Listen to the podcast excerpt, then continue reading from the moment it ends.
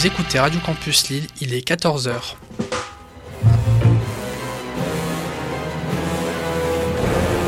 Il est 14h. Vous êtes sur Radio Campus, fréquence 106,6.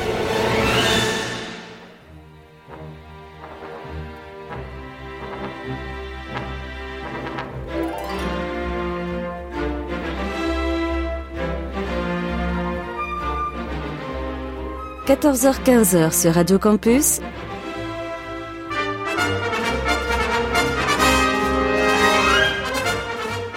Les aventuriers des salles obscures. Le magazine cinéma produit par le quotidien du cinéma. Présenté par Christophe Dordain. Bonjour à toutes et à tous, merci de nous retrouver en ce samedi après-midi pour une nouvelle édition de votre magazine consacré à l'actualité du cinéma. Voici donc les aventures salles obscures, nous sommes ensemble jusqu'à 15h.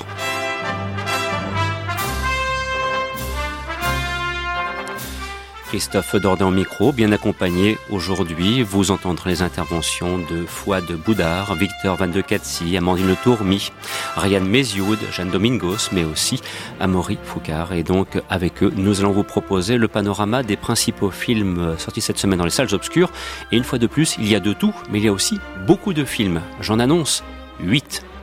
Est-ce que nous parviendrons à tous les traiter? Mystère.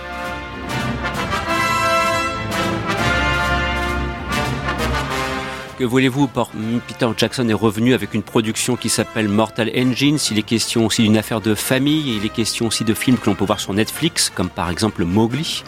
Voilà, ou bien encore euh, d'autres productions que l'on va dans la question de découvrir au fur et à mesure de ce programme. Bref, vous allez voir, c'est un panorama très varié. On va partir dans des directions très différentes, mais à la limite, tant mieux. C'est ce qui fait la richesse de ce que l'on peut voir à la fois sur le petit et le grand écran.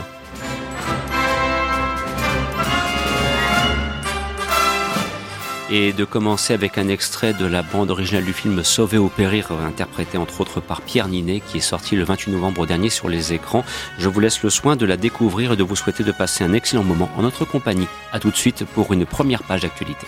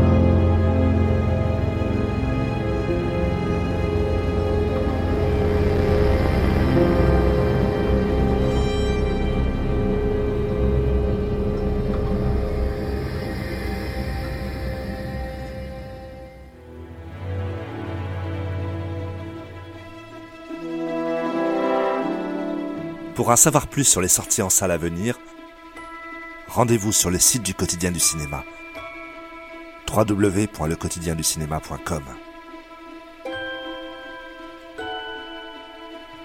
Radio Campus jusqu'à 15h. C'est les aventuriers des salles obscures avec Christophe Dordain.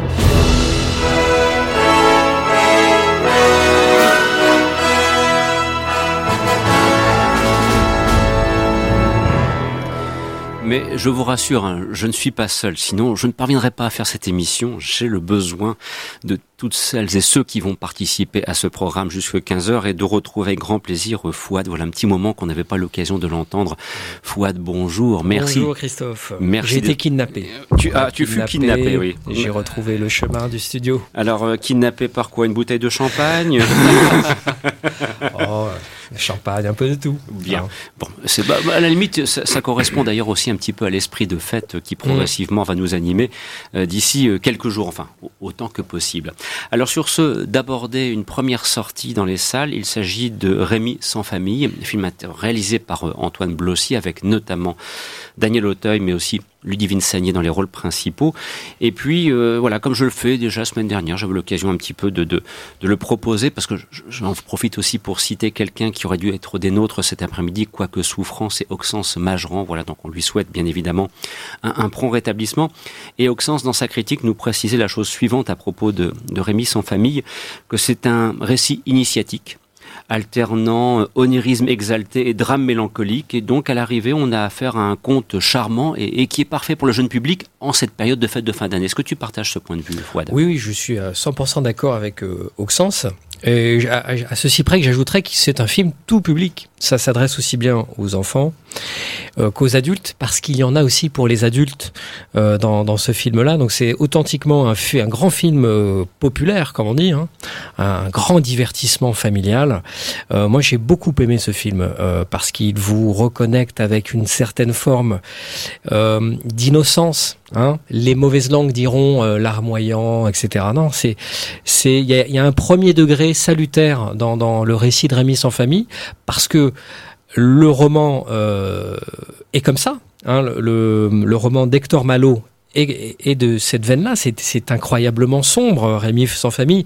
Euh, la mort rôde constamment sur, euh, sur cette histoire. Le dessin animé japonais qui nous a tous traumatisés euh, dans les années 80 était, était en, très triste. Et au point que ça donnait lieu maintenant dans le langage populaire à un jeu de mots. Tous les Rémi, je crois, ont eu droit à, à Rémi sans famille. Alors, t'as une famille ou pas? Bon. Et du coup... Euh, voilà, c'est un, c'est un dessin animé qui a marqué l'inconscient collectif plus que le roman. Et nous vient cette adaptation cinématographique euh, que, que j'ai vraiment beaucoup aimé. C'est signé par Antoine Blossier, qui est un, un, un, excellent réalisateur français, qui, a, nous, qui nous a fait La Traque en 2010, un, un film de genre, un thriller de chasse, et euh, à toute épreuve, euh, il y a trois ans, 3-4 ans, c'est un espèce de teen movie à, la française avec la où, un, où un gamin euh, s'entreprend euh, de braquer euh, les épreuves du bac afin d'avoir les réponses à l'avance. C'est absolument génial. Et euh, là, il nous vient ici donc avec Rémi sans famille. Écoutez, moi, je suis tombé sous le charme euh, de ce de ce récit. Effectivement, euh, le drame se mêle à la féerie. le, le, le, le, le, comment dire?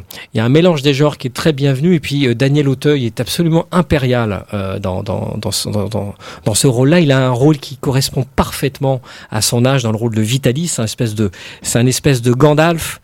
Euh, et, d'ailleurs, euh, pour ceux qui ont vu Le Seigneur des Anneaux, Vitalis est introduit dans le film de manière absolument magistrale, comme dans un western, comme dans, comme Aragorn dans Le Seigneur des Anneaux. Donc, on sent qu'Antoine Blossier est vraiment un amour du cinéma de genre. Il aime le cinéma et il y a injecté tout, tout ce qu'il aime dans ce film-là. On pense à Édouard Romain d'Argent. Euh, la musique est, est Elfmanienne, très, euh, très féerique, très mélancolique. Et ceux qui ont vu Le secret de la pyramide, Young Sherlock Holmes euh, en VO, eh bien reconnaîtront un, second rôle absolument savoureux, je ne dis rien, euh, qui est un, clin d'œil direct euh, à Young Sherlock Holmes et au cinéma des années 80 en général. Donc il y a un souffle épique, il y a un romantisme. Le petit, excusez-moi, j'ai oublié son nom, le petit qui joue Rémi est formidable. c'est une quête d'identité, effectivement, c'est un rite quête initiatique absolument bouleversante. Euh, et puis il y a la caution euh, Jean-Jacques Perrin. Jacques Perrin. Jacques Perrin, pardon. Jacques Perrin. Pardon. Et Jacques Perrin, la caution Jacques Perrin, qui, euh, je ne vous dis pas quel rôle il joue, mais voilà, qui ajoute une gravité, une, une, une épaisseur supplémentaire à, à ce film-là. C'est d'autant plus un film français. Il y en a très peu des comme ça. Il faut vraiment y aller, quoi. Hein, pour une fois qu'on n'a pas, qu'est-ce qu'on a fait au bon Dieu numéro 4 Euh, ça, arrivera. Hein. Voilà, c'est un excellent film de genre populaire, sincère, émouvant. Il faut y aller. Alors justement, tu, le cites à raison. Euh, aujourd'hui, le cinéma français en ce mois de décembre, euh, bah, c'est un petit peu le, mois de tous les dangers, si j'ose dire, pour plagier un, film de Peter Weir d'il y a très très longtemps. Euh, il s'avère que voilà, Rémi sans famille et puis la semaine prochaine, ce sera l'Empereur de Paris. Ce sont des films qui, entre guillemets, au niveau du box-office, risquent gros.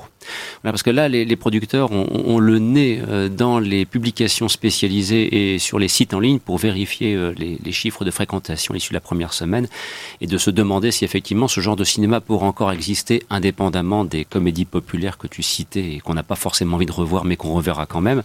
Voilà, si ce film ne fonctionne pas, en gros, c'est ce morceau de cinéma risque un petit peu de disparaître et donc la production cinématographique française se recentrerait de façon mécanique sur les comédies entre guillemets et l'enjeu est le même pour l'empereur de Paris. Voilà, donc euh, c'est vous dire que là c'est d'importance, mais comme le contexte social est un petit peu euh, agité pour de légitimes raisons, euh, aller dans les salles de cinéma n'est pas toujours chose facile et c'est vrai que Rémi sans famille va peut-être souffrir aussi de ce contexte quelque peu agité, tout comme l'empereur de Paris qui sortira donc prochainement sur les écrans, ce sera le, le 19 décembre. Voilà, ceci dit en passant.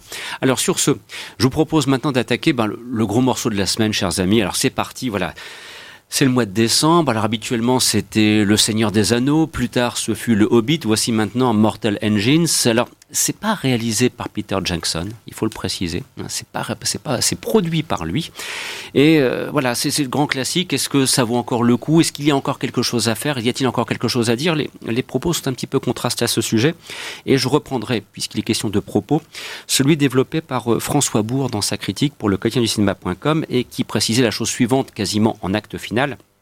À l'écran, le cinéma ne tient ici, dit-il à propos de Mortal Engines, que sur le visuel, et c'est malheureusement trop peu, aussi réussi soit-il, pour en faire un blockbuster de qualité. Voilà donc ce qui est la conclusion de la critique de François Bourg et de vous demander donc très simplement pour qui a vu ce film, si effectivement vous partagez ce point de vue ou bien sinon vous dites, bah non, au contraire, voilà, c'est du pur et grand cinéma, même s'il peut y avoir quelques défauts, ça, mérite de déplacement. Qui souhaite ouvrir le bal? Peut-être Jade éventuellement pour Mortal Engines? Allez, c'est euh, parti, honneur aux dames. Euh, j'ai pas grand chose à dire parce que je trouve qu'il n'y a pas grand chose dans le film en fait. Euh, j'ai l'impression que c'est juste une, une, une, tentative de faire un blockbuster un peu comme on a eu des Hunger Games ou des trucs comme ça, un peu euh, pour jeunes adultes, un peu, on dirait un truc adapté d'un livre. Je sais pas du tout si c'est adapté d'un livre ou pas. C'est d'une bah, voilà. Et sauf que c'est beaucoup moins bien que Hunger Games par exemple, même, enfin même si j'aime pas spécialement, mais bon, c'est quand même beaucoup plus qualitatif que ça, à mon, pour moi. Et les acteurs jouent pas très bien, la mise en scène est pas très bonne, c'est pas très beau, les personnages, on dirait, enfin, c'est plus des clichés que des mhm. personnages.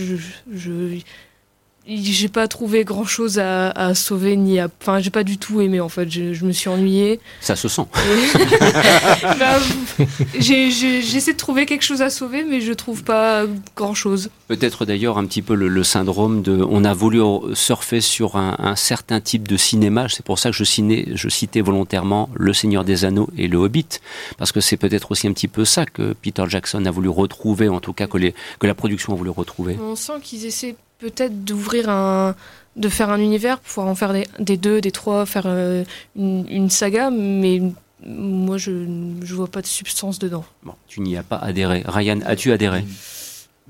Pas, pas trop, mais c'est quand même un peu au-dessus de la moyenne euh, de ce qu'on a d'habitude en termes de support production. Faut dire que Mortal Engines, c'est un film qui a rencontré une, qui a traversé une phase de développement extrêmement chaotique. À la base, c'était Peter Jackson qui devait le réaliser euh, au, qui s'est lancé dans le projet à la fin des années 2000, pendant que Guillermo del Toro devait faire le Hobbit. Malheureusement, la mise en route s'est retardée et il a délégué euh, le poste de réalisation à Christian Rivers, qui a été euh, un superviseur des effets spéciaux sur une grosse partie de sa carrière, mais aussi un son storyboarder. Et euh, Peter Jackson est resté en tant que producteur et co-scénariste avec Fran Walsh et Philippa Boyens. Alors, il y a de il y a tout de même de belles choses dans Mortal Engines. Et dès le début on se dit que ça peut être un chouette une chouette super production qui va changer un peu puisque avec son concept de ville géante sur roue il exploite à fond et de manière extrêmement généreuse. Le gigantisme et les rapports d'échelle sont très bien retranscrits. On a le droit à des scènes d'action assez jubilatoires même si sur euh, la scène d'action finale on se détache euh, on se détache beaucoup du film et malheureusement, il y a l'écriture et le côté jeune adulte qui rattrape le truc. Les dialogues sont d'une platitude assez incroyable. Euh, tous les enjeux en fait sont assez sont assez confus. Au départ, on se tape une longue phase d'exposition sur un rapport de à la technologie qui nous passe complètement au-dessus de la tête. Mais ça, c'est un classique de ce genre de film, tu en conviendras. Ça, c'est un classique. Mais on peut s'attendre à plus de finesse d'écriture de la part d'un tel trio. Mais le problème, c'est que tous ces codes viennent alourdir le truc et on a l'impression que ça a été écrit euh, par des ados et pour des ados un peu. Et euh, autre gros défaut du film, les personnages. Alors il y en a qui, euh, il y en a qui sont, qui ont du mal à se mélanger, dont les enjeux n'arrivent pas, à, enfin euh, à prendre corps. Et ils sont tous joués comme, euh, ils sont tous joués avec une fadeur assez dingue mais il y a quelque chose de très beau quand même puisque et qui permet de le distinguer du reste de la superproduction. C'est tout euh, tout un arc autour d'un très beau personnage incarné par Stephen Lang qui s'appelle Shrike et qui est un personnage de ressuscité qui a un lien particulier avec le, le personnage principal et ça donne des instants d'émotion très touchants, des, des, des élans de poésie euh, macabre assez osés pour ce genre de superproduction je, vois Jade perplexe en t'écoutant. J'ai l'impression que. D'accord. je, suis d'accord qu'on a l'impression que c'est écrit par des ados, mais c'est tout ce dont je suis d'accord avec toi en fait.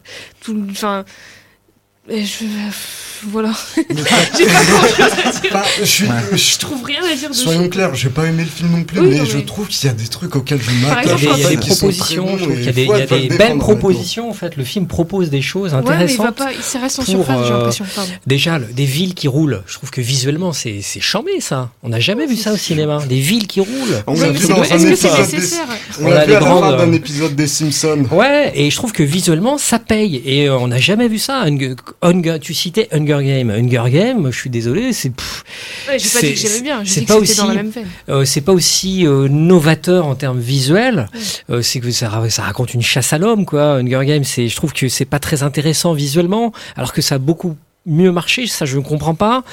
Et euh, on est on est sur un film qui joue le contre-pied du young adulte parce que dans le young adulte, vous avez des héroïnes hyper sexualisées qui sont qui sont systématiquement en, en, mode bombasse et euh, et puis le, truc là, le labyrinthe là, je sais comment ça s'appelle déjà. Le labyrinthe, ouais. c'est avec Dylan Pareil, c'est toujours des petites nanas hyper mignonnes, des, mecs euh, des qui sortent tout droit d'un magazine de papier glacé.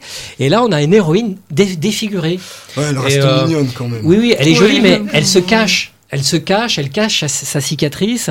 Et même le mec qui joue son, son euh, le, le, le, premier rôle masculin, l'homme là, il, incarné par Robert il, est, il est bien, il, a un visage très intéressant. Il ressemble à, un, on dirait un peu Zach Il ressemble à Peter Pan un peu là. Il a, il a comme ça. C'est vrai que j'aime bien cet. Il a un visage très très intéressant. Et euh, moi, je trouve que les choix de casting sont assez sympas. Effectivement, le film aurait gagné à être beaucoup plus ramassé. Il y a peut-être trop de personnages et des fois, on bascule d'un point de vue à l'autre. Mais ça, tu, le sais, tu le sais bien, c'est un syndrome qui touche beaucoup de productions aux États-Unis actuellement. C'est qu'on se dit, bon, on va faire un film, allez, 2h20, 2h30, puis de toute façon, on fera une deuxième partie qui fera aussi 2h20, 2h30, et on délite.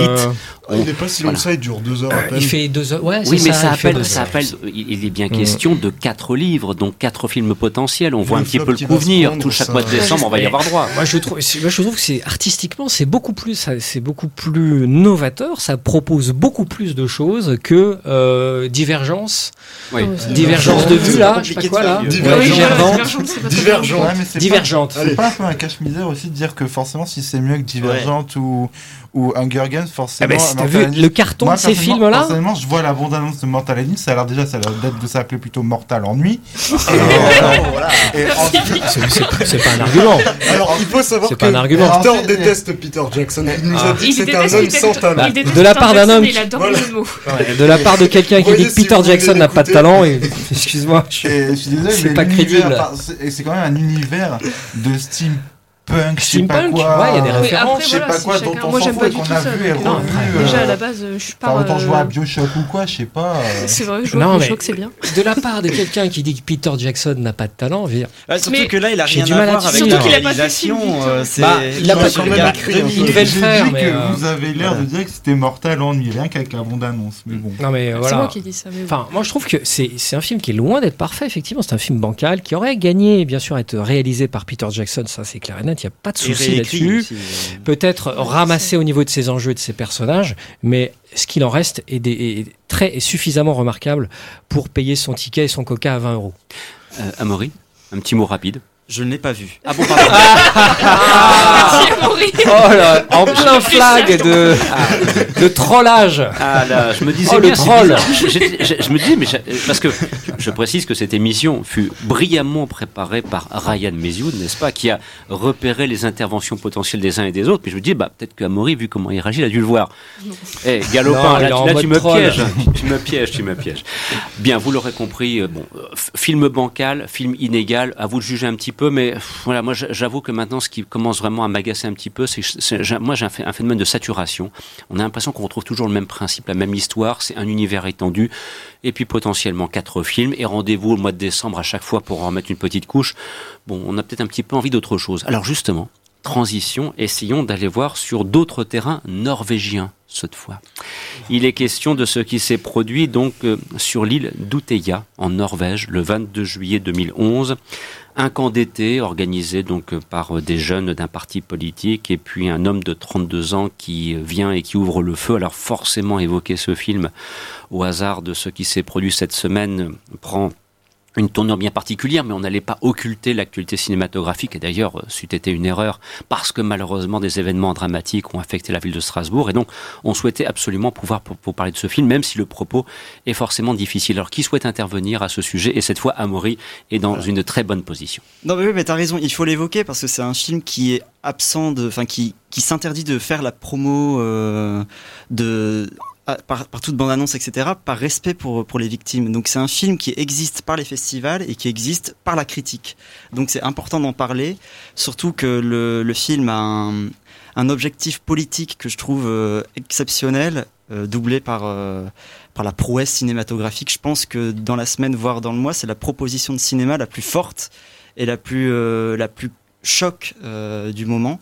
Comment le réalisateur a voulu filmer euh, cet événement C'est simple, un plan séquence d'une heure vingt, pas du tout esthétique. Donc là, ça, résout immédiatement l'éternelle question, la représentation de la violence au cinéma, comment on doit s'y prendre? Ici, c'est un caméraman qui suit au basque un personnage qui va euh, s'enfuir de, ce terroriste pendant une heure vingt. Et euh, on est dans une sorte d'immersion brutale. Euh, je sais pas si vous vous souvenez de du fils de Saul, par exemple, euh, il y a quelques années, qui parlait euh, des camps euh, d'extermination, etc. On est dans le même genre de mise en scène, mais en plus euh, ramassé, j'ai l'impression. On est vraiment dans, dans une caméra euh, qui en a rien à foutre de l'esthétique, en fait. Et euh, je pense que c'est le bon choix de mise en scène pour traiter d'un tel sujet. Euh, voilà, je trouve que c'est c'est pas un film à recommander à tous les publics. C'est sûr, il faut le vouloir, hein, s'enfermer dans une salle pour 1h20 de, de fusillade, de- d'attentats, de, de, de trauma. Mais ça me semble extrêmement important d'en parler, euh, rien que pour les, les cartons titres qu'on voit à la fin. On voit que le réalisateur est extrêmement euh, engagé dans ce qu'il souhaite nous raconter, dans ce qu'il souhaite dénoncer, parce que euh, faut rappeler que le, dingue qui a, commis ces meurtres euh, est un type euh, fervent euh, euh, membre d'un parti d'extrême droite du pays qui s'était attaqué à un parti de la Ligue des, jeunes travaillistes sur cette île du Toya. Et il y, a, vraiment une, force politique dans ce film, doublée par une proposition de cinéma qui est ahurissante.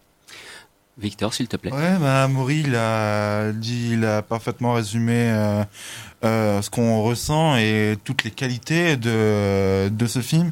Et ce qui est intéressant, c'est que quand tu parles, justement, le film pose des questions euh, quant à la représentation, ce, qu'on peut faire éthiquement pour représenter un fait réel. Et on peut, on peut faire une comparaison justement avec le film de Paul Greengrass qui est sorti avant. Euh, qui s'appelle Un 22 juillet, qui est sorti sur Netflix, et où là justement le film de Greengrass et, et va vraiment dans l'antithèse en fait. Euh, là où le film Utoya 22 euh, juillet va être brillant dans sa manière de ne pas montrer, de ne jamais montrer et de mentionner le nom du tueur, du tueur, on ne verra que qu'une silhouette menaçante du point de vue des victimes. Et terrifiante. Et terrifiante en plus. on va le, le, film de Gringas, par exemple, va, euh, va se servir de ce personnage pour en faire une espèce de Joker à la Heath Ledger, ce qui est juste assez révoltant parce que ce serait lui donner une importance de voir son propre, euh, son, son soi à l'écran en fait. Et euh, alors que là, justement, c'est, c'est, euh, j'avais vu le film avec Amoré et tu t'avais dit un truc qui justement c'était, euh, c'est un film de mémoire en fait. C'est un film qu'il faut vraiment voir pour se souvenir de ce qui s'est passé, se souvenir qu'il y a encore ce genre de menace encore maintenant et que c'est, c'est le film sonne un peu comme un constat. On en sort vraiment en, en tremblant. Moi, j'en suis sorti en larmes et en tremblant parce que c'est, c'est fait d'un réalisme assez saisissant.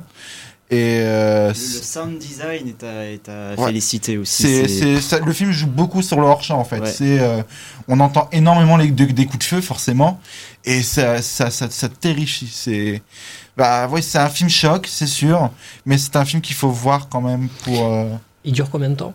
Alors ça dure une heure, une heure, et demie, une heure et demie, et ah. une heure et demie, une heure quarante et il y a 20 minutes de contexte. Et après, c'est l'attaque en temps réel. Le, la, la, vraie durée de l'attaque. Euh. Est-ce que c'est un vrai plan séquence?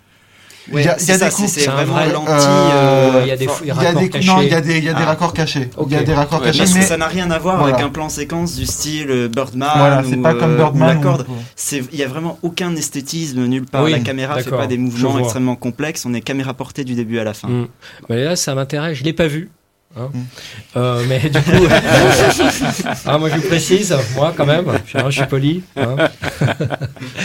mais mais euh, euh, du coup, le, le, procédé caméra, euh, le procédé plan séquence, là pour le coup, m'a l'air du coup en raccord avec ah, l'expérience en fait. Du coup, ça me donne envie d'aller le voir. On subit le temps réel de cette attaque et c'est un point, à un point où ça devient insupportable. Il y a genre ouais. 10 minutes de scène où les personnages sont juste couchés près d'un arbre, en fait, ils sont juste couchés et pendant 10 minutes. En se demandant s'ils doivent s'enfuir ou s'ils doivent, rester là. S'ils doivent, appeler, s'ils doivent appeler leurs parents au téléphone. Pendant 10 minutes, t'as ça et le film va. Le fait qu'il n'y ait pas de coupe au montage, en fait, ça te.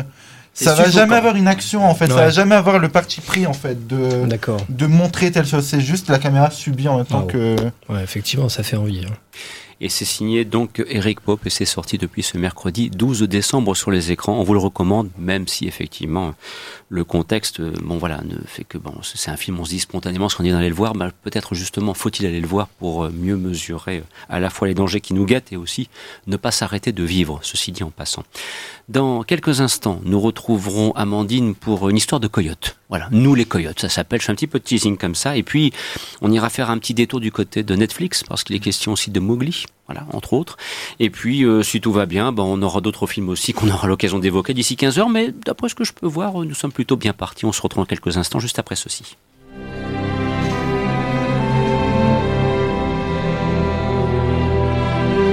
Retrouvez les critiques de films, les interviews et les concours sur le site du quotidien du cinéma www.lequotidienducinéma.com. Vous écoutez Les Aventuriers des Salles Obscures sur Radio Campus, fréquence 106,6. Et donc, deuxième partie de ce programme, puisqu'il est 14h passé de 30 minutes. Alors, dans le cadre d'une émission dont vous savez qu'elle est multi-rediffusée, hein, je cite rapidement Pastel FM, Radio WRS, Cinéma Radio, ce sont autant de partenaires qui, soit en direct, soit, non pas en direct, pardon, mais soit sous la forme de modules, soit en intégralité, rediffusent ce programme et qui d'ailleurs sera aussi disponible sur SoundCloud dans les tout prochains jours, ainsi que sur le site de la station www.campuslille.com. Voilà, c'est fait je l'ai dit. Et donc de retrouver Amandine. Alors, nous les coyotes, c'est quoi ça? Alors j'avoue que là, en préparant l'émission, j'essaie de voir rapidement un petit peu ce que c'était, parce que c'est un, titre sympathique. Hein. Nous les coyotes. ça m'a parlé en tout cas. du coup, j'ai besoin de planter un peu le décor. Je t'en prie. Donc, euh, Nous les coyotes, c'est l'histoire euh, d'une fuite en avant, celle de deux jeunes adultes un peu sauvages, donc Jake et Amanda. Donc ils viennent tous les deux de l'Illinois, aux États-Unis, et ils débarquent à Los Angeles. Donc on va suivre euh, leur errance, leurs rêves et leurs espoirs.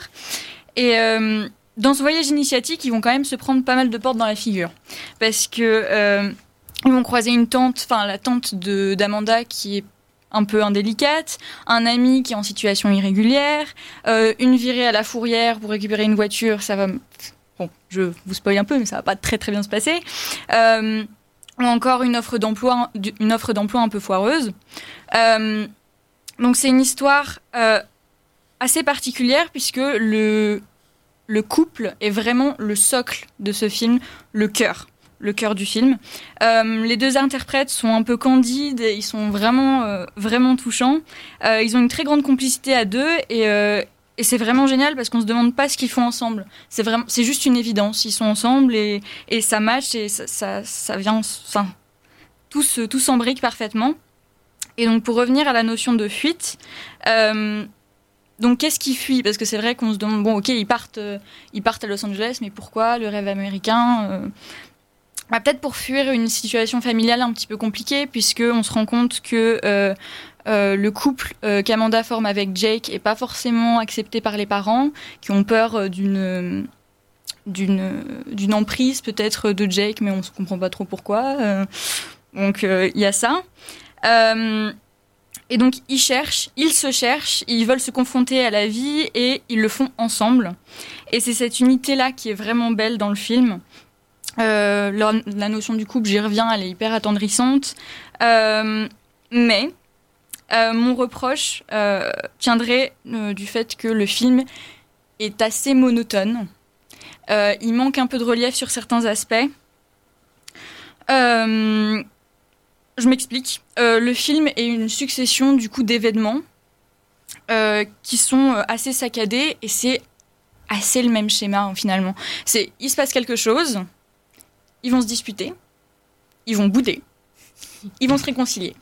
C'est un, enchaînement de tableaux. En voilà, c'est ça. Et en soi, c'est pas c'est pas tant problématique que ça en fait. C'est mm. la façon dont c'est fait.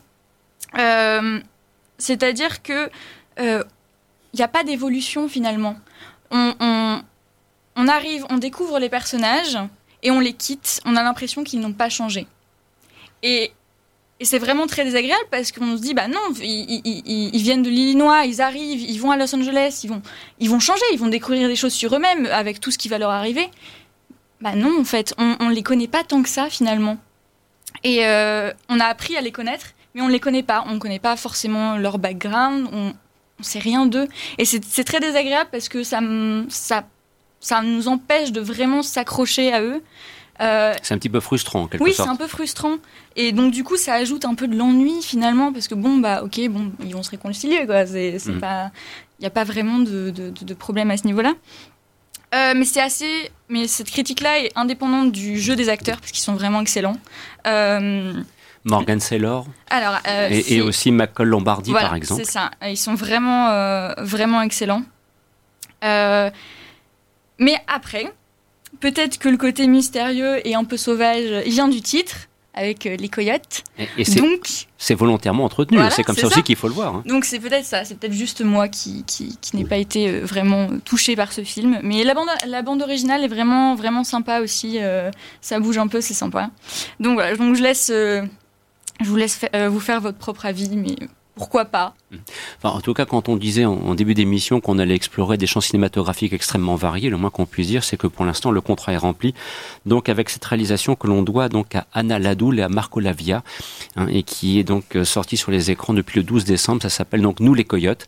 Vous l'aurez compris, voilà, il n'y a pas que Rémi sans famille ou Mortal Engines, on peut aller prendre vraiment, pour le coup d'ailleurs, un véritable chemin de traverse dans les salles obscures. Nul ne s'en plaindra. Alors, nous poursuivons notre chemin puisqu'il va être question de Mowgli.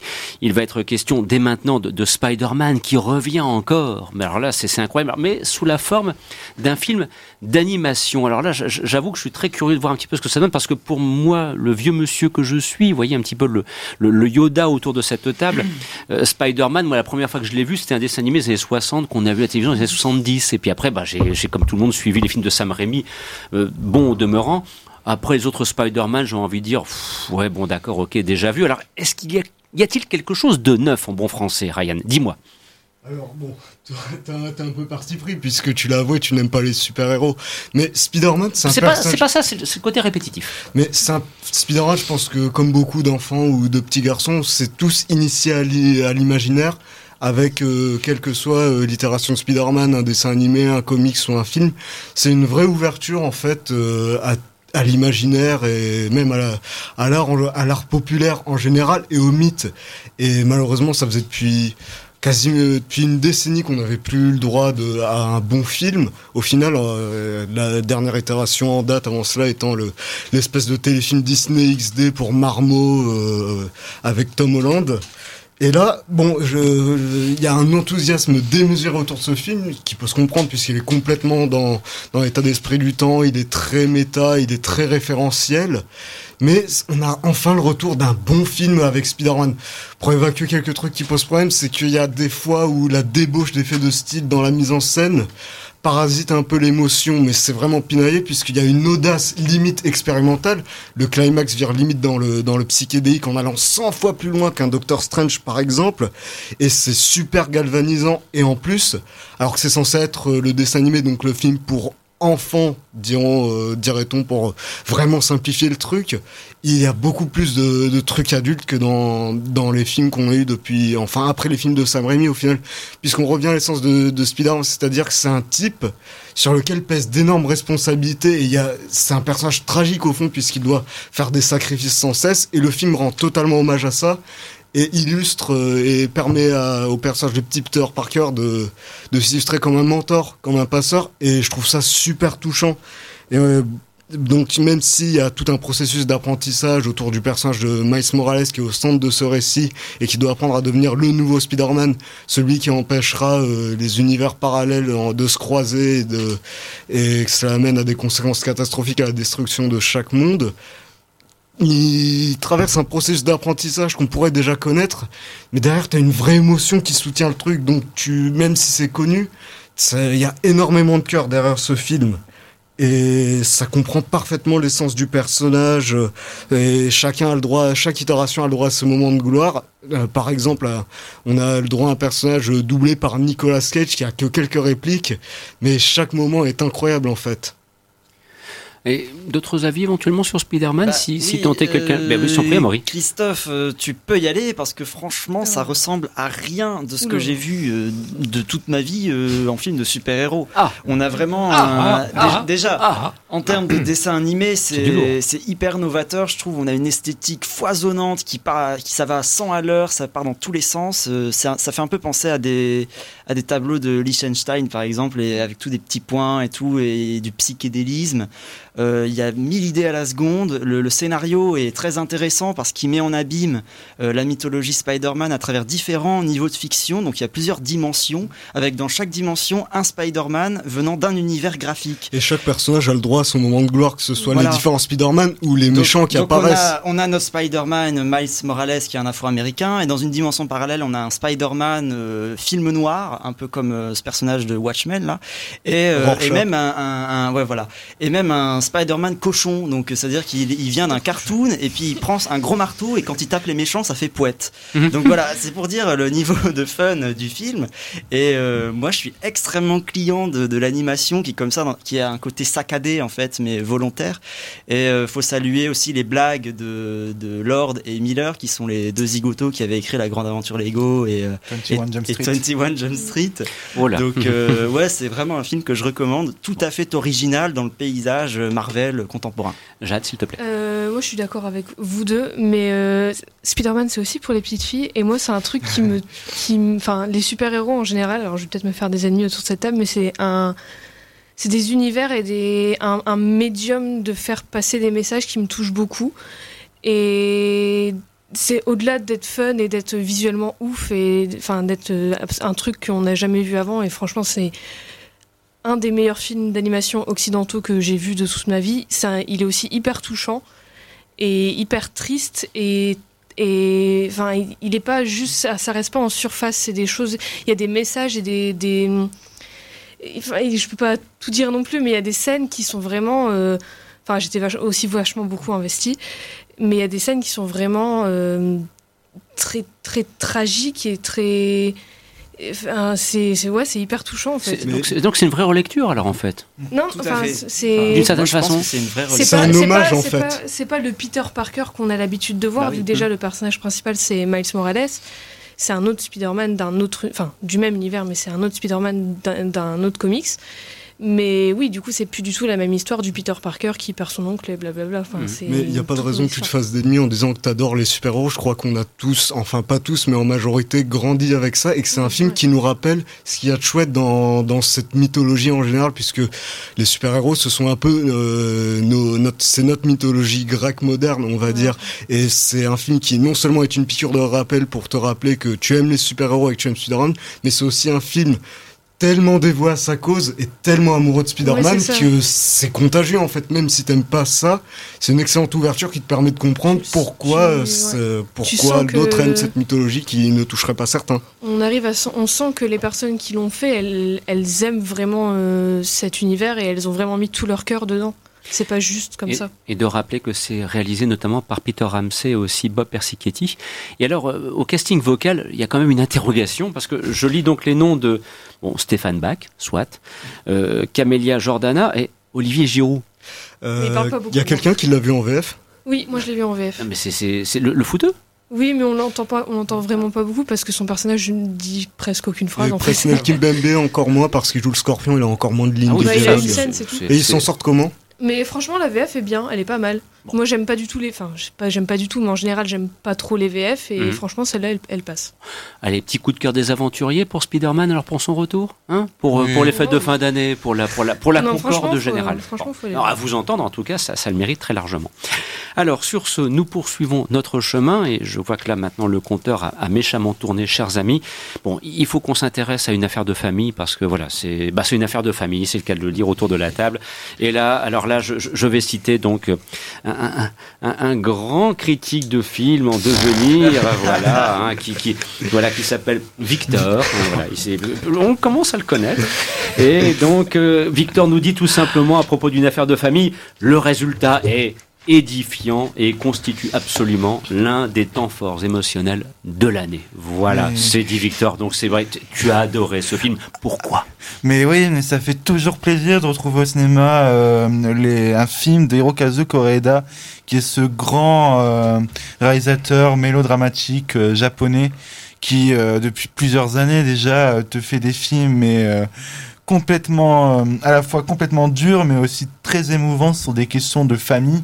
Alors, c'est, il avait déjà ému Steven Spielberg à Cannes en 2013 quand celui-ci lui a remis le prix du jury pour pour euh, tel père tel fils, mais il a aussi fait euh, il a aussi fait Nobody Knows, il a fait euh, I a Wish non c'est lui ou pas Ouais, il a fait I Wish, The Third Murder aussi The Third Murder cette année, ouais. Notre Quoi petite sœur, c'est ça Ouais, notre petite sœur aussi, qui était une adaptation euh, d'un manga.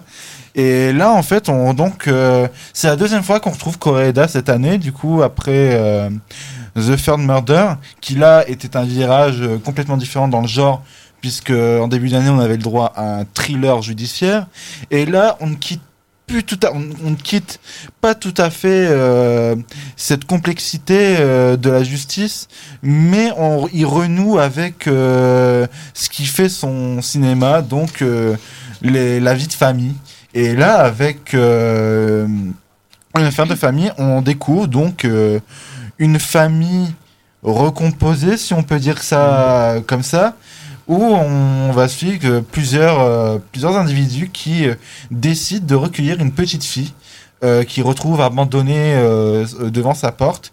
Et ils veulent d'abord lui donner à manger, puis ensuite se rendant compte que sa vie de fa- la vie de cette petite fille n'est pas forcément très chouette, si on peut dire ça de manière décorée. Ils vont décider de la recueillir entre guillemets, et cette petite fille va du coup s'inté- euh, devoir s'intégrer à cette vie de magou à cette famille de magouilleurs qui euh, utilisent de nombreuses euh, de nombreuses ruses pour euh, survivre.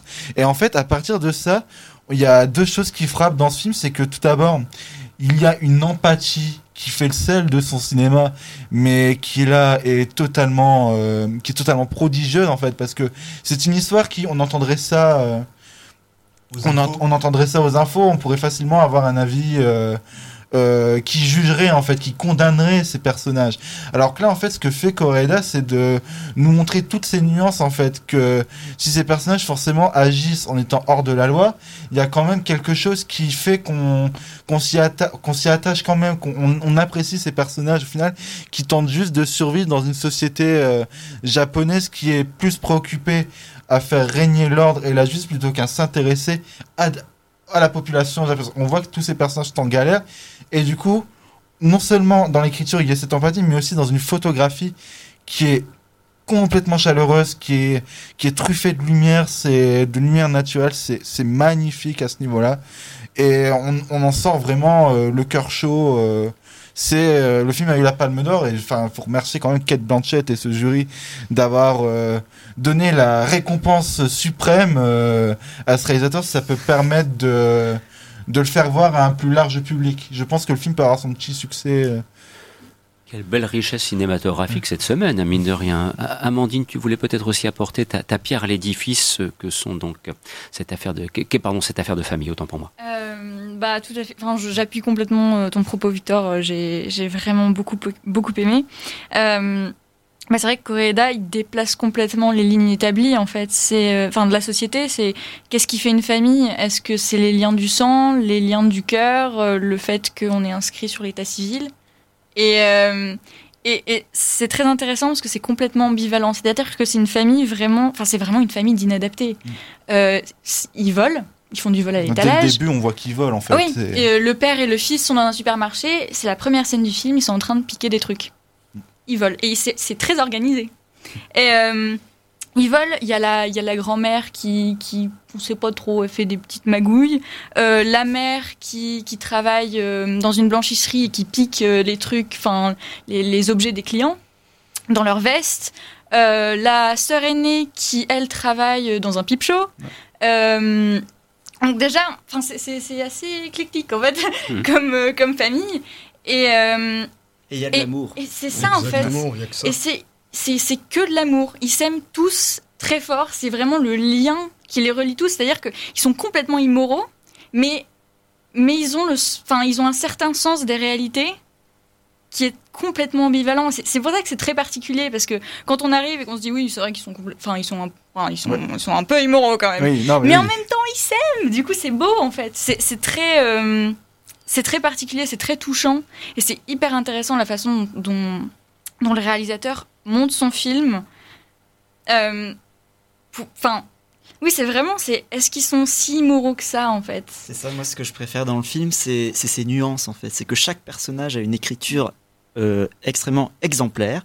Et il n'y a pas un personnage qui est plus manichéen que d'autres. C'est vraiment très subtil dans l'écriture.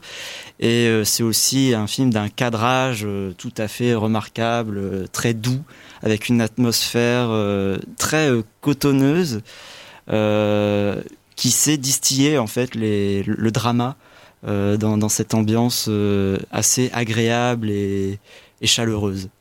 Bien, je, suis- je suis désolé, chers amis, mais le, non, non, le, le- non, le- ah non, le, temps passe. Là, je suis désolé, Ryan, mais là, vu le, on a encore deux choses à faire, Bah, deux choses à dire. Pas chose à ajouter, ils ont déjà tout dit. sur Voilà, non, mais là, je crois que c'est pour ça que là, je, je, me, je me permets effectivement d'aller à l'essentiel. J'en- suis un petit peu navré, mais on se l'était dit en début d'émission, il faut absolument qu'on tienne le planning chargé en l'occurrence. Alors, pour le coup, on va maintenant glisser du côté de Netflix.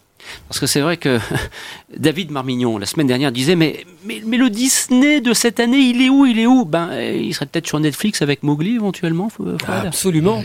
Absolument, tu seras un homme, mon fils.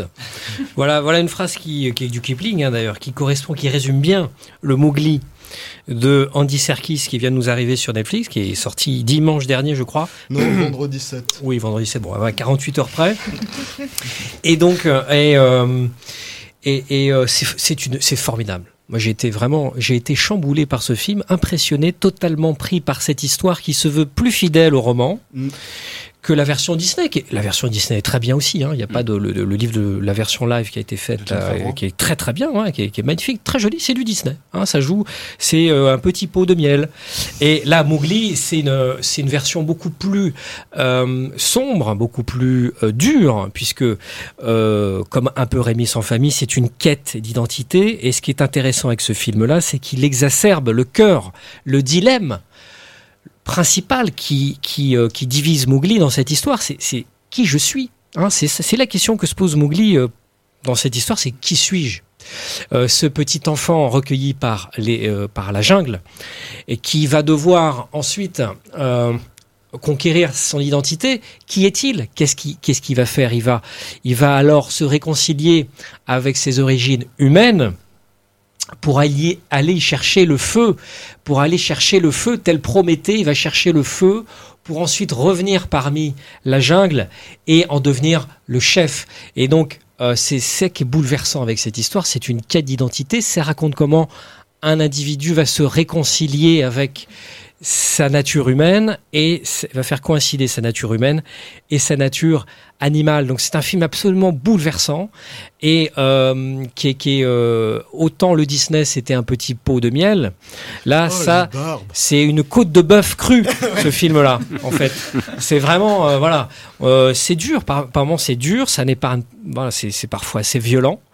Euh, c'est donc tourné en performance capture, contrairement au Disney. Le Balou ne mange pas le miel hein, dans ce film-là. Ah, le Balou, Balou, quand tu le vois, ça n'a euh, rien à voir avec il la est badass. qui chante euh, Il en faut pas pour être. Pas les deux en même temps, s'il vous plaît. Voilà, merci. il est bourré de cicatrices. Il est comme ça dans le livre, c'est le sergent instructeur. Voilà, rien, rien, rien. Pas les deux en même temps, s'il te plaît. Et donc j'ai bientôt fini, euh, Ariane. Et donc euh, le, le euh, donc c'est c'est- vous avez euh, donc la performance capture, c'est ce que je disais. Alors que le Disney a été fait en animation, vous avez Christian Bale qui joue Bagheera, vous avez Benedict euh, Cum- Concombre, Cumberbatch. Cumberbatch, formidable euh, Cumberbatch euh, qui joue Shere Khan, hein, le tigre méchant qui veut la peau à Mowgli.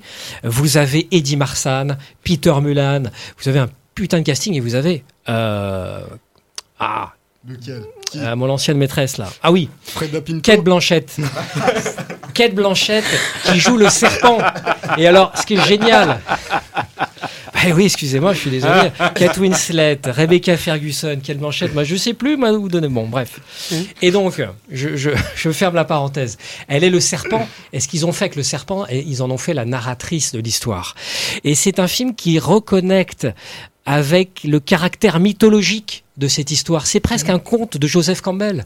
C'est formidable. Il faut regarder, il faut y aller. Allumez la box. Ryan, s'il te plaît. Eh, Je vais évacuer juste les quelques défauts du film avant de passer aux qualités, puisque le dernier tiers est un peu plus mou. Je sais pas si c'est parce qu'il y a eu moins d'inspiration ou parce que c'est lié à des problèmes de montage, puisque ce Mowgli, c'est un film qui a eu énormément de problèmes. Les, les premières images, elles datent de, de 2014. Donc euh, en même temps, il a été repoussé, repoussé, repoussé sans cesse, puis il est arrivé sur Netflix au final. Et on comprend pourquoi, puisque pour une exploitation en salle, ça aurait été, ça aurait été impossible, alors que c'est super fidèle au roman, mais malheureusement, Disney a créé des images d'épinal d'un, truc pour enfants, d'un truc très jovial, alors que à l'origine, euh, le livre de la jungle de, de Rudyard Kipling, c'est un film, c'est quelque chose de barbare, d'extrêmement, d'extrêmement viscéral, et le film le restitue, euh, le restitue parfaitement pendant pendant sa première heure. C'est la jungle, c'est les animaux, euh, les animaux sauvages, ils se griffent, ils se battent, etc.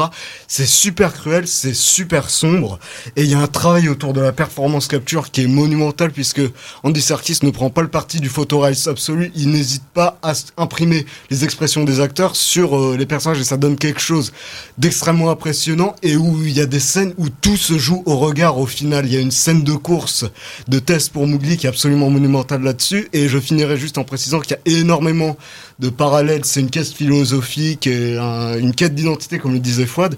Et on pense un peu au Conan de, le barbare de John Milius. Le mm. mais le gamin, c'est un mini Conan en culotte course. Mm. Il a 12 ans, mais il dégage quelque chose d'impressionnant quand il prend le feu et qu'il menace Sharkan de le cramer et de le regarder se consumer jusqu'au bout. C'est ultra barbare, c'est assez dingue. Et ça se finit avec un plan final absolument monumental qui évoque clairement le chef-d'œuvre de John Milius. Merci Ryan qui a quasiment respecté l'esprit de concision. En l'occurrence, ce n'était pas évident. Concis quoi Concision. Oui, tout à fait. Alors, euh, maintenant, je voudrais terminer avec les quelques instants qui nous restent. Je suis désolé, mais voilà, c'est le programme qui le voulait. Roma, Alfonso Cuaron, puisqu'on est sur Netflix. Victor, s'il te plaît. Incroyable film, incroyable film de l'année. C'est euh, c'est immense, tout simplement. Alors euh, déjà, on va faire, on va couper court au débat, éternel débat pour, par rapport à Netflix que ce soit sur ta télé ou sur un écran de cinéma, le résultat est le même. C'est impressionnant à regarder. C'est euh, grande fresque familiale euh, qui me qui te laisse bouche bée euh, pendant deux heures deux heures et 15 minutes. C'est grandiose il y a un travail sur la profondeur de champ qui rend toute la densité d'une ville et des rues qui qui ne Quaron filme la ville comme personne ne l'a jamais fait. Il te filme un il te filme le, le devant d'un cinéma. Il te le filme comme si c'était un carnaval. C'est c'est magnifique, c'est les personnages sont terrassants, ils te touchent tous, tu t'es ému tout du long. Enfin, n'attendez plus là, le film est disponible, le film est disponible depuis vendredi sur Netflix. C'est quoi l'histoire rapidement? C'est en gros, dans, en 1960, dans les années 70, on suit la vie d'une famille au Mexique et on suit cette vie de famille qui a assez haut et assez bas. Euh, du point de vue de la femme de ménage en fait, qui est euh, qui est Cléo, et on va suivre sa vie et en arrière-plan cette vie de famille justement euh, qui va affronter toutes les les changements de cette société, les changements politiques. C'est un hommage à la véritable nounou d'Alfonso Cuarón. Il y a une grosse partie de, on voit qu'il y a une grosse biographie, mm. d'autobiographie de Quaron, totalement avec un super hommage à Gravity aussi. À un moment, c'est vrai. Euh, D'ailleurs, le film est dédié à sa nounou qui s'appelait Libo, je crois. Ouais, c'est ça. Sa nounou euh, qui est toujours vivante, hein, et euh, donc c'est vraiment un conte un peu proustien. Hein, c'est son à la recherche du temps perdu. Un petit peu, euh, c'est sa carte postale nostalgique, et on, on, y voit, il y déploie toute sa force cinématographique avec des, une caméra qui est constamment en qui anticipe constamment le mouvement des acteurs, les déplacements des personnages. Et on a comme ça une espèce de caméra qui est presque un personnage à part entière. Euh, il y a très peu de coupes. On a l'impression que le film est un immense plan séquence. C'est techniquement absolument spectaculaire. Je, je, lance un appel à Netflix, hein, s'il y a un employé de Netflix qui m'écoute. Achetez des cinémas, achetez des cinémas à réessai, achetez des cinémas en banqueroute ou en difficulté financière achetez-les, rénovez-les et diffusez-y vos films. Voilà. Je peux vous aider, j'ai quelques contacts, si vous voulez. Parce que c'est vraiment un film à voir en salle, hein, de Quaron, hein. Donc euh, voilà. Bien, vous l'aurez compris, donc Roma est aussi l'événement de la semaine. Et quelle richesse en cette émission euh, qui conclut cette année.